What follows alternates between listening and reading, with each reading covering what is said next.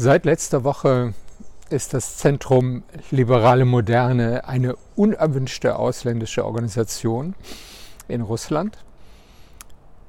Eine Entscheidung der Generalstaatsanwaltschaft, die vom Außenministerium genehmigt werden musste, also von ganz oben. Angeblich sind wir eine Gefährdung für die verfassungsmäßige Ordnung Russlands. Das ist natürlich ein bisschen lächerlich, das kleine Lipmod als Gefahr für das äh, mächtige russische Reich. Für uns hat das dramatische Auswirkungen persönlich und als äh, Institution.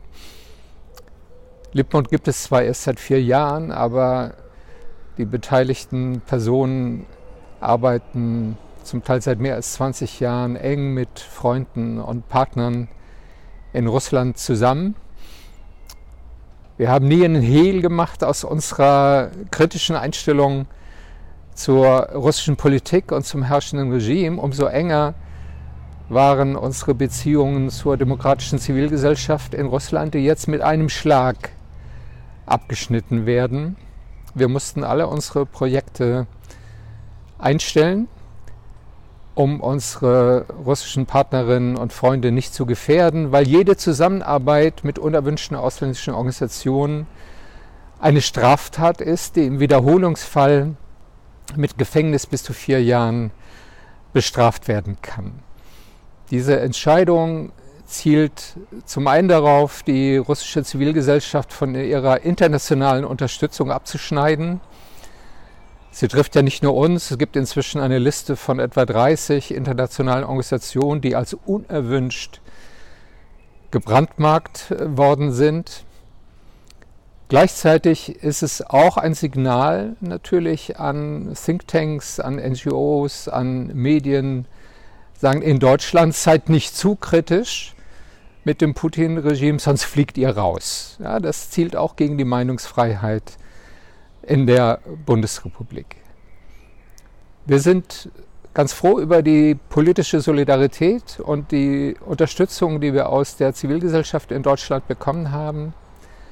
Trotzdem ist das ein Schlag ins Kontor. Wir werden unsere Arbeit neu aufstellen müssen, aber wir werden mit Sicherheit nicht schweigen, wenn es um die Auseinandersetzung um eine angemessene, wertorientierte Russlandpolitik geht und um die Unterstützung der Demokraten in Russland, die jetzt wieder unter die Wasserlinie gedrückt werden. Es gibt fast jeden Tag neue Verhaftungen, neue Verbote, Strafverfolgungen. Russland ist auf dem Weg, auf dem sich Belarus bereits befindet. Putin ahmt Lukaschenko nach. Das ist eine Entwicklung, die auch Konsequenzen haben muss für die deutsch-europäisch-russischen Beziehungen. Es wird höchste Zeit, dass der Westen den Rücken gerade macht und Putin signalisiert, bis hierher und nicht weiter. Das gilt für den unerklärten Krieg in der Ukraine, für die Ermordung von Oppositionellen in Russland und in Europa, für die Hackerattacken gegen den Bundestag und demokratische Institutionen in Europa und in den USA und für die immer schärfer werdende Repression gegen die russische Zivilgesellschaft. Wenn man nach den Gründen fragt, weshalb uns der Bannflucht des Kremls getroffen hat, dann ist es neben unserer Einmischung in die Russland-Debatte in Deutschland sicher unsere anhaltende Kritik an Nord Stream 2 das geht ins Zentrum der ökonomischen Interessen des Kremls. Russland ist heute ein fossiles Imperium. Das Regime lebt vom Export von Kohle, Öl und Gas. Und Nord Stream 2 ist dafür ein Symbol.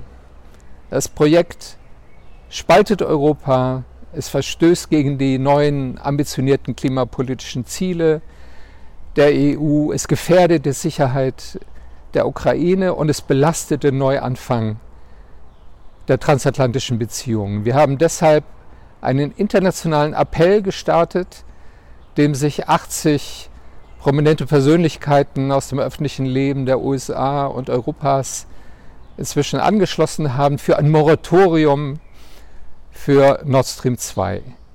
Ein Moratorium könnte den Raum öffnen für einen ernsthaften Dialog mit unseren Freunden und Verbündeten, um wieder auf eine gemeinsame Position zu kommen in der europäischen Energiepolitik, aber auch gegenüber Russland. Wir hoffen sehr, dass die demokratischen Parteien im Bundestag und die Bundesregierung diese Chance nicht verstreichen lassen und nicht ein Projekt durchziehen, das politisch und ökologisch aus der Zeit gefallen ist.